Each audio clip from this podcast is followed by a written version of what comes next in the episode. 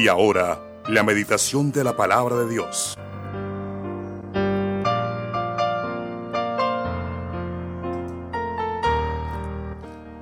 Bueno, en esta mañana eh, eh, hay un tema muy interesante para los que son padres y para los que se van a convertir en padres. Y es que es convirtiéndonos en padres maduros.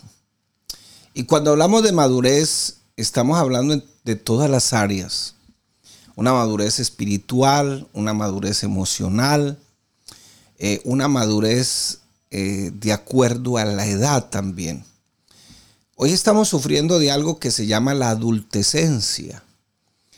Y, o sea, personas, eh, mujeres y hombres, aquí no se escapa nadie, pero casi que se puede decir que más en los hombres, personas de 40, 40 y pico de años comportándose como adolescentes, incluso hasta casados, pero en uno viviendo en su casa y el otro en otra casa. Entonces, aquí tenemos que madurar espiritualmente. En los abuelos también, nosotros los abuelos necesitamos también crecer espiritualmente. Y tenemos que dejar crecer a nuestros hijos también. Entonces, la madurez espiritual no es llegar a la estatura del pastor o los líderes de la iglesia. Esa no es la madurez espiritual. La madurez espiritual tiene un modelo. Ese modelo se llama Cristo el Señor. Ni siquiera como Dios. Estamos hablando de Cristo como hombre. Entonces, por eso dice la palabra, llegando a la estatura de Cristo, para conocer sus dimensiones. y el apóstol Pablo habla de sus dimensiones, la altura, la anchura, bueno, etcétera, etcétera. Hay muchas personas que desarrollan muy bien sus dones, los dones que Dios le ha dado en la iglesia, incluso en la iglesia. Desarrollan, cantan bien, oran bien, predican bien, sirven bien y tienen matrimonios terribles o no saben ni siquiera cómo manejar a sus hijos. Entonces, ¿qué pasó ahí? Si oran bien, cantan bien, predican bien, ofrendan bien, diezman bien, pero sus matrimonios son terribles, sus hijos son terribles. Algo pasó que no han madurado espiritualmente. Entonces, aquí en este camino, el camino de Dios, no nos manejamos por emociones. Porque si nos manejamos por emociones, por lo que yo sienta, estamos fracasados. Aquí nos movemos por convicciones, porque hemos creído en alguien. Ese alguien o ese algo o esa persona se llama Jesucristo el Señor. Ese es el objeto de nuestra fe. Ahí está puesta nuestra fe. Si hablamos de la fe por, por, por simplemente hablar o por hablar de la fe en sí misma, eso no tiene sentido. ¿Por qué? Porque entonces estaríamos aplicando eh, esos conceptos mentalistas que tienen los orientales. A veces hasta la misma gente que no cree en la Biblia le dice a uno, tenga fe, tenga fe, tenga fe. Pero fe qué? No, no, la fe es en Cristo. Y, y, cuando yo digo tener la fe en Cristo, estoy aplicando aquel texto que usamos de eslogan, un solo Señor, una sola fe, un solo bautismo. Un solo Señor, no creemos más sino en un Dios. Una sola fe, que esa palabra se puede interpretar como un solo evangelio y un solo bautismo. Así que, me, así que mi hermano, a veces, y, y en la mayoría de veces cuando llegamos al Señor, tenemos que madurar espiritualmente. Madurar es crecer. Madurar es ver la vida como Dios la ve. Madurar es aplicar los principios bíblicos como Dios quiere que yo los aplique porque para eso fui diseñado. Dios nos diseñó una vida, aquí no nos dejó a tientas. Hay mucha gente, pero ¿quién ha visto a Dios? Que no, aquí no necesitamos que presencialmente venga Dios. Dios está con nosotros y esa es la fe. Muchos cuestionan la Biblia y hay hermanos que está, perdónenme el término, que ese término lo usan mucho en la cárcel, patinan con, con su fe. ¿Por qué? Porque le creen más al diablo que ni al mismo Dios. Entonces, ¿cuál es nuestra obligación como cristianos, como padres, como abuelos? Pues nuestra obligación es convertirnos en padres maduros. Si no hemos crecido, entonces tenemos que buscar la manera. la manera de crecer espiritualmente. Por eso es que el padre, la madre se viene metiendo en la relación de sus hijos. Por eso es que a veces nosotros mismos como personas no crecemos espiritualmente. Todo por emociones. No siento, sí siento. Es que hoy estoy desanimado, mañana estoy bien. No, así no funciona la vida cristiana. La vida cristiana funciona por convicciones. Estoy aquí en la roca de nuestra fe. Se llama Jesucristo el Señor. Aquí me quedo, aquí voy, puesto los ojos en Jesús, el autor y consumador de la fe. Es más, el mismo apóstol o el escritor a los hebreos nos dice, despojándonos de todo peso de pecado, corramos con paciencia esta carrera. y, él toma como una analogía, una metáfora de los Juegos Olímpicos que se hacían en Grecia en esa época, donde el corredor, el atleta a veces se desnudaba para quitarse todo el peso para poder llegar a la meta, pero tenía un objetivo especial. Bueno, en este caso, para quitarse todo referente al pecado, despojémonos. Hebreos capítulo 12, versículos 1 y 2. Entonces, ¿cuál es la obligación suya? ¿Cuál es la obligación mía? Convertirnos en padres maduros espiritualmente. Primera de Corintios capítulo 14, versículo 20 dice, hermanos, Oiga, esto es una amonestación, más que una exhortación es una amonestación. Hermanos, no seáis niños en el modo de pensar, sino sed niños en la malicia, pero maduros en el modo de pensar. Oiga, ya el apóstol Pablo nos está diciendo, no sean tan inmaduros, crezcan espiritualmente. ¿Cuál es, cuál es el modelo?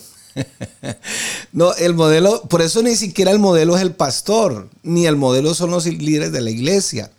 El modelo es nuestro Señor hecho hombre. Ese es nuestro modelo. De hecho, cuando yo fui a la universidad, yo les comentaba algún día aquí, cuando fui a la universidad, allá me enseñaron ética.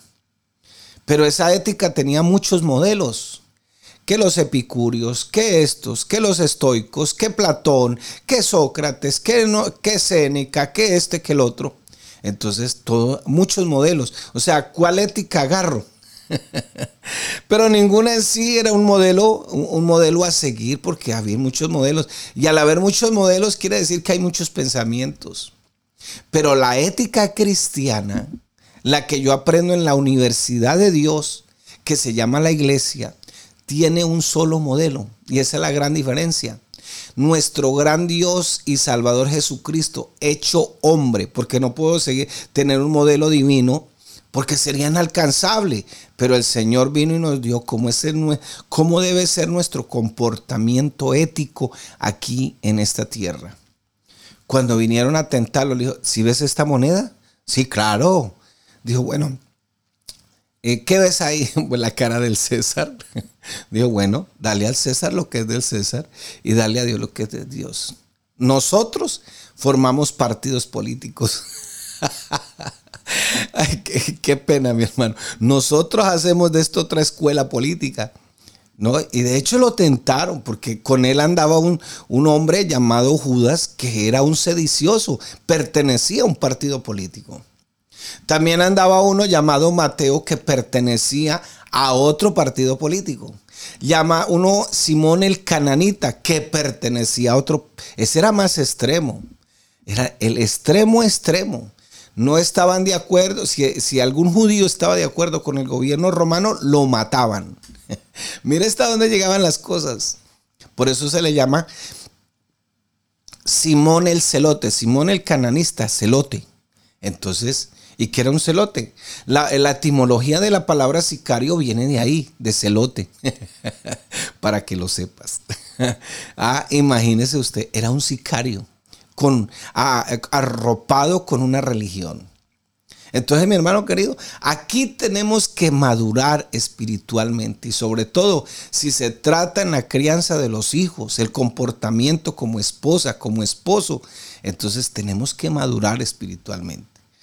Yo, yo una vez prediqué un sermón, lo titulé en, en mi casa los rebeldes son mis padres.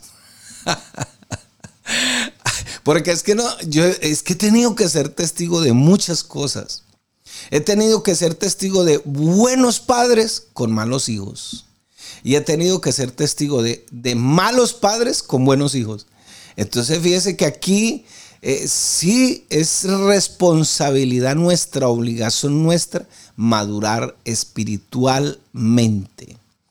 Efesios capítulo 4, versículo 13 dice, hasta que todos lleguemos a la unidad de la fe. Esa palabra fe, según las reglas hermenéuticas, toma el concepto del conjunto de la frase. No es la fe de, de levantar paralíticos.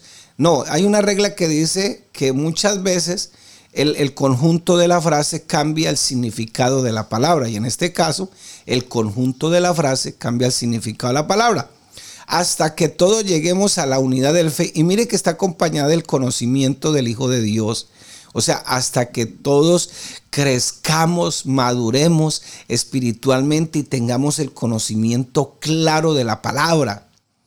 A un varón perfecto, a la medida de la estatura de la plenitud de Cristo. Fíjese que no está hablando del Señor como Dios, porque como Dios pues es inalcanzable. eso no tiene, eh, el mismo Moisés le dijo, Señor, muéstreme, yo quiero verlo. Le dijo, no, te voy a dejar apenas ver mis espaldas. Por así decirlo, es un lenguaje antropomórfico, por supuesto. Muchos padres cristianos crecen en su vida emocional. Qué lindo, ya pueden manejar muy bien su vida emocional, pero no se desarrollan hacia la madurez y fracasan en su liderazgo familiar. ¿Por qué? Por permanecer en la inmadurez.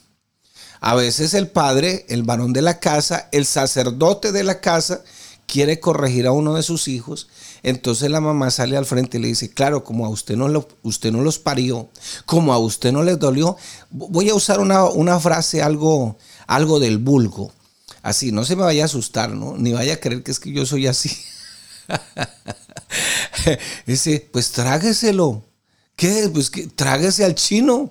Y así a veces usamos frases de esa categoría, de ese calibre.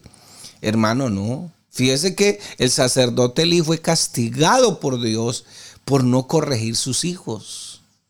Y ahí es donde está el problema. Que muchas esposas, el domingo tocábamos un tema referente a esto. Ustedes llegaron al Evangelio, ahora son libres, pero les voy a dar una recomendación, dice Pablo. Sométanse voluntariamente a sus esposos como al Señor. Así como la iglesia se somete a Cristo, la esposa se somete a su esposo.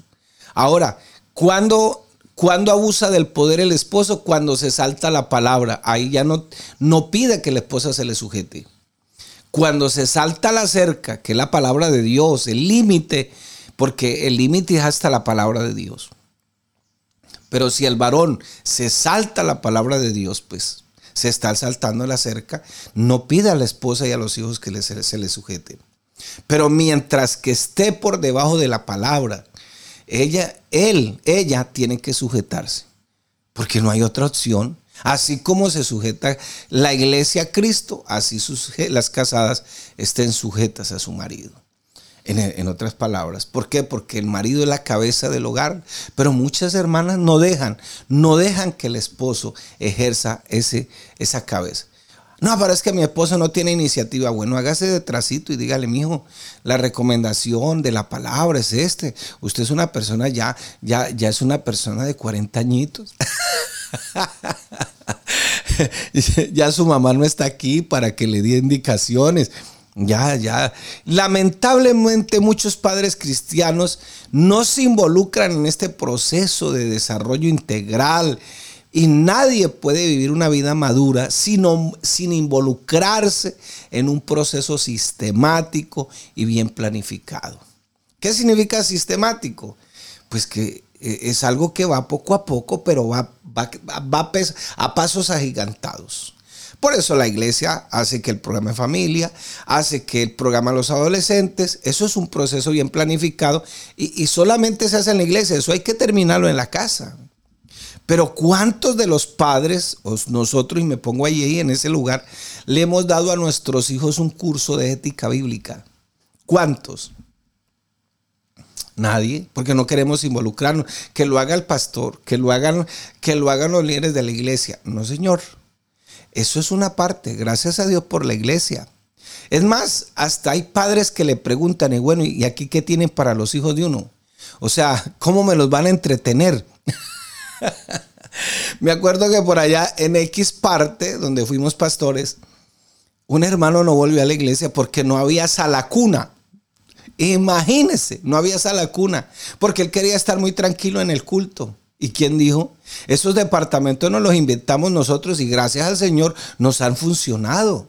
Porque tal vez Dios nos iluminó y nos han funcionado. Pero es que la Biblia no me habla de departamentos.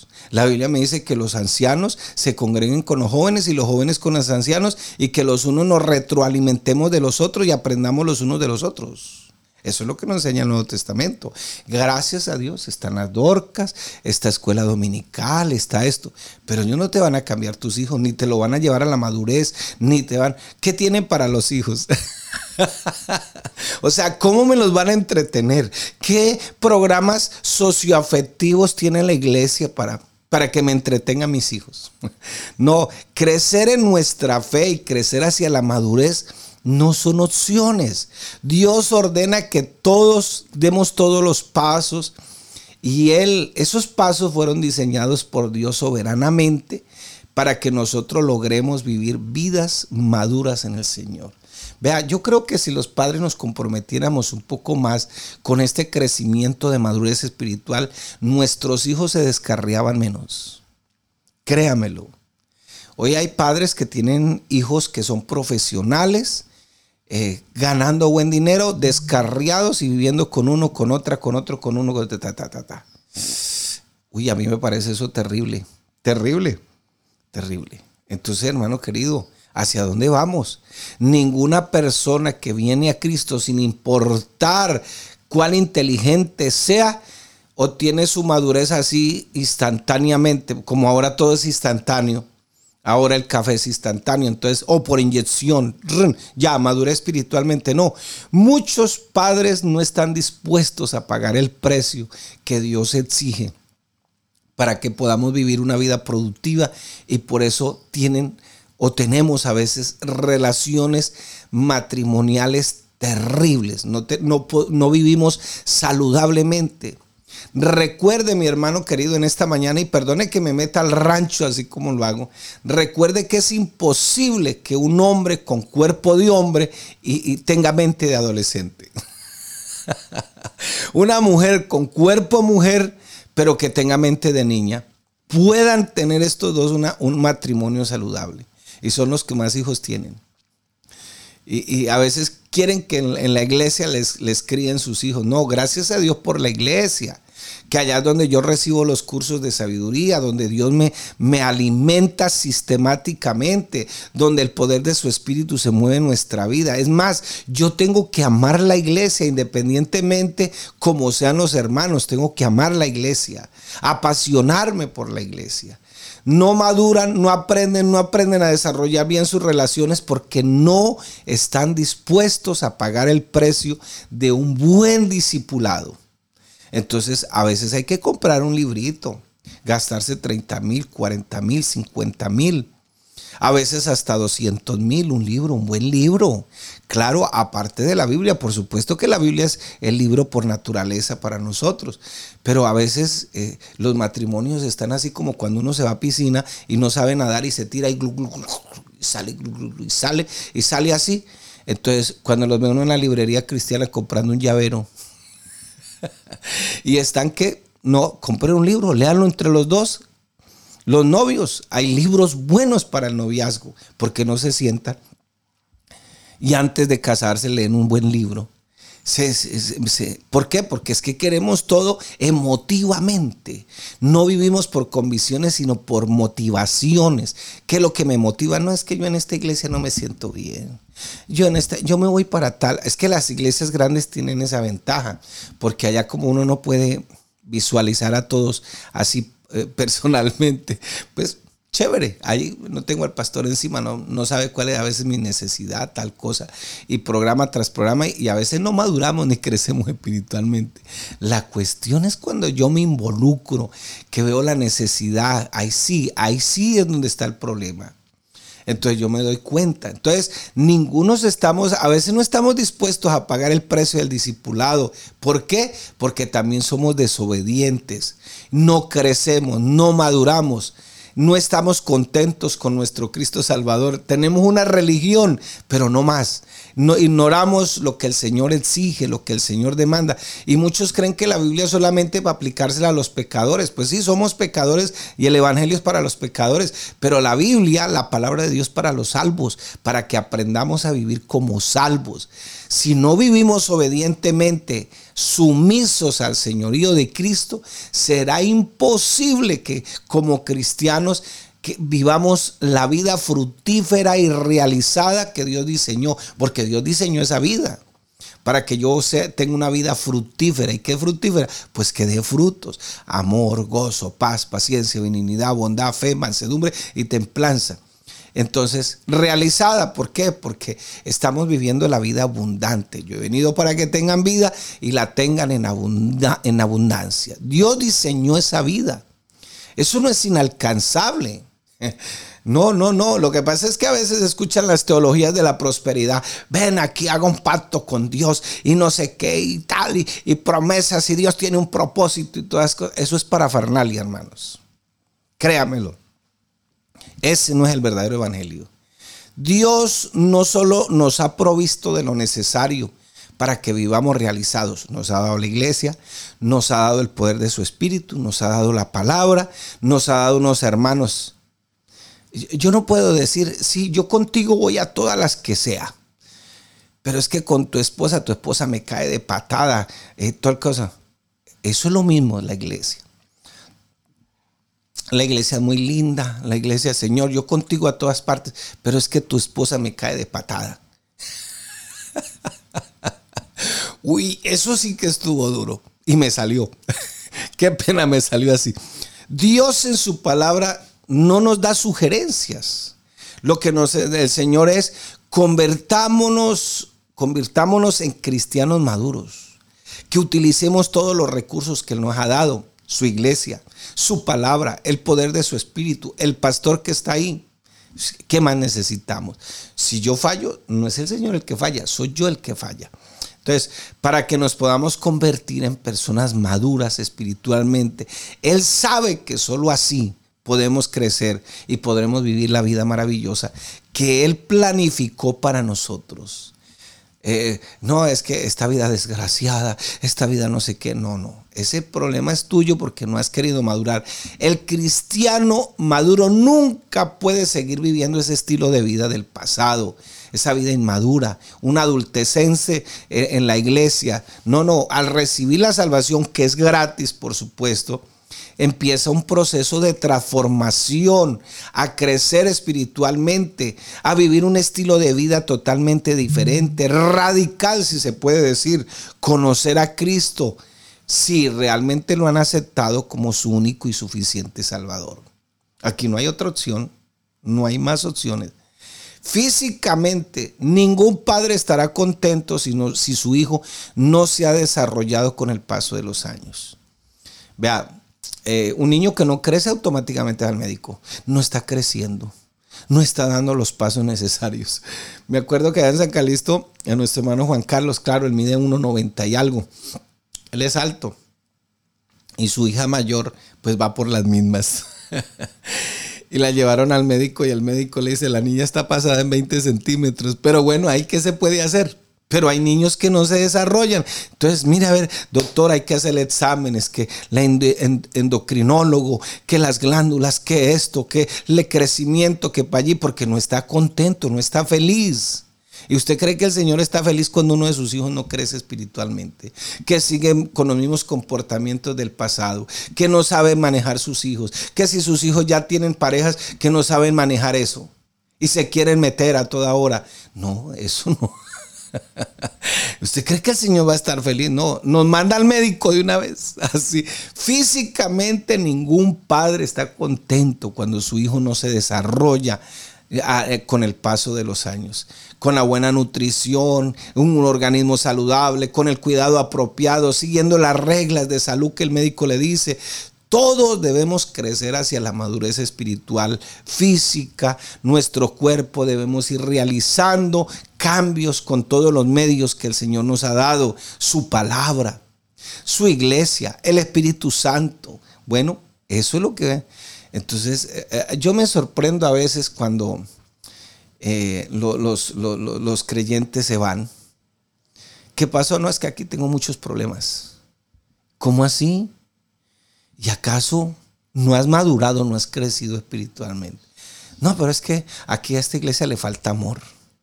Pues ahí donde Dios quiere que tú crezcas. ¿Acaso es que cuando a uno le falta amor le van a poner la alfombra, le van a dar la palmadita? Hermano, te quiero mucho. No, Señor, me falta amor, por favor, que yo tenga amor.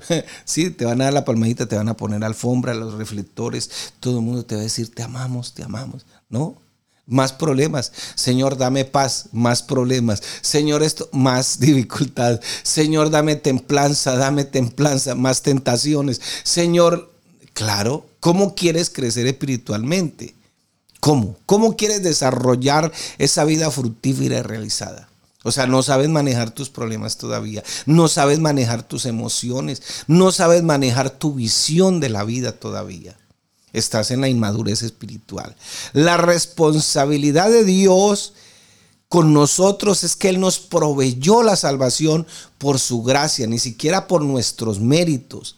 ¿Cuál es la responsabilidad humana? Transformarnos en, en las herramientas que Él nos ha dado y con el poder de su Espíritu y sobre todo con los méritos divinos. La obligación de nosotros los pastores es entrenar a los padres y es el deber nuestro como padres entrenar a nuestros hijos.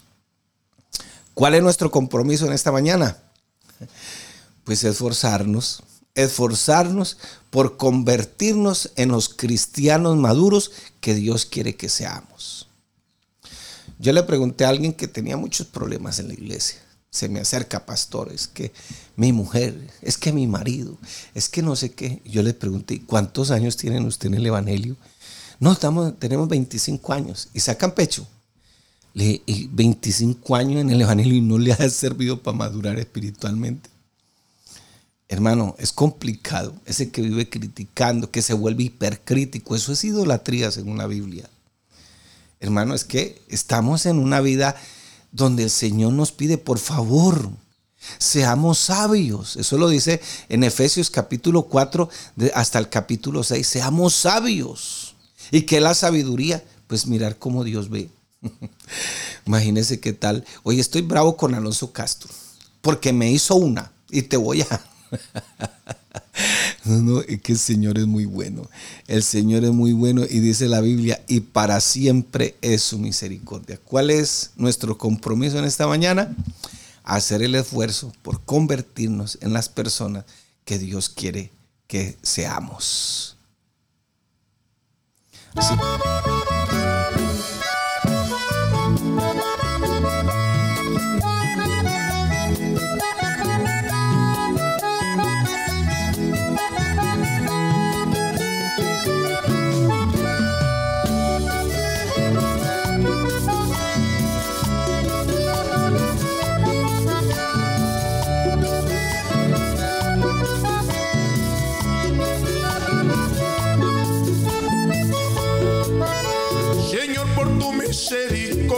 Que me encuentro en pie. Todos los años que he vivido han sido por ti. En ellos he visto tu gloria, tu inmenso poder.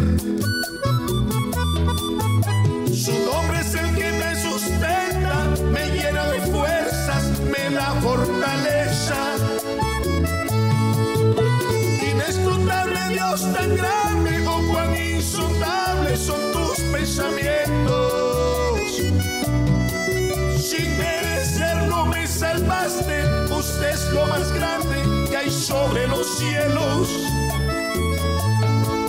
Esa título de admirable solamente usted le queda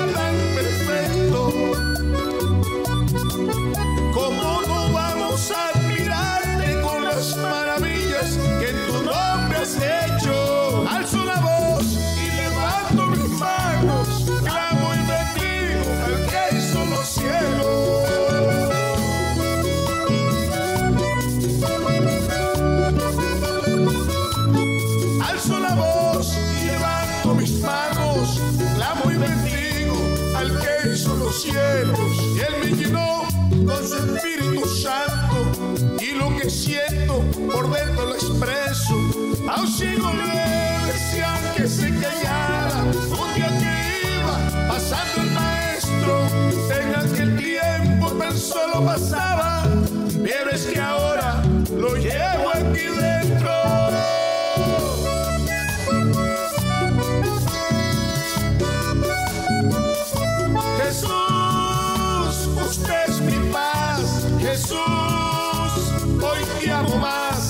Jesús, Jesús, yo sé que vendrás.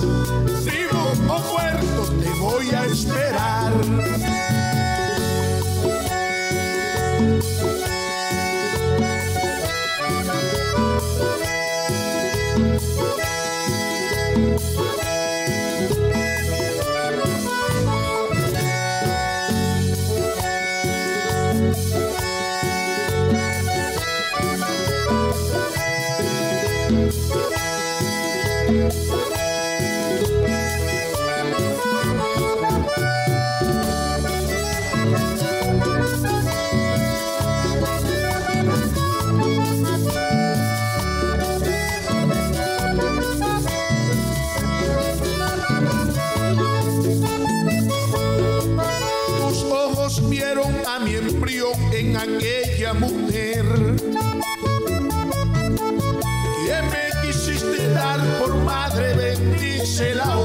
Dios. Concédale la salvación, Jesús de Nazaret. Si cuando usted abre nadie cierra, y cuando usted cierra, ¿quién abre la puerta? Usted mandó y así se hizo porque su palabra no hay quien la detenga. Vendrán y pasarán los será nueva. Siempre en ella me regocijo, trato de aplicarla para cobrar fuerzas. Yo sé que estrecho es el camino, pero el que a usted clama llega porque llega. Un centurión dijo que no era digno de que usted fuera y sanara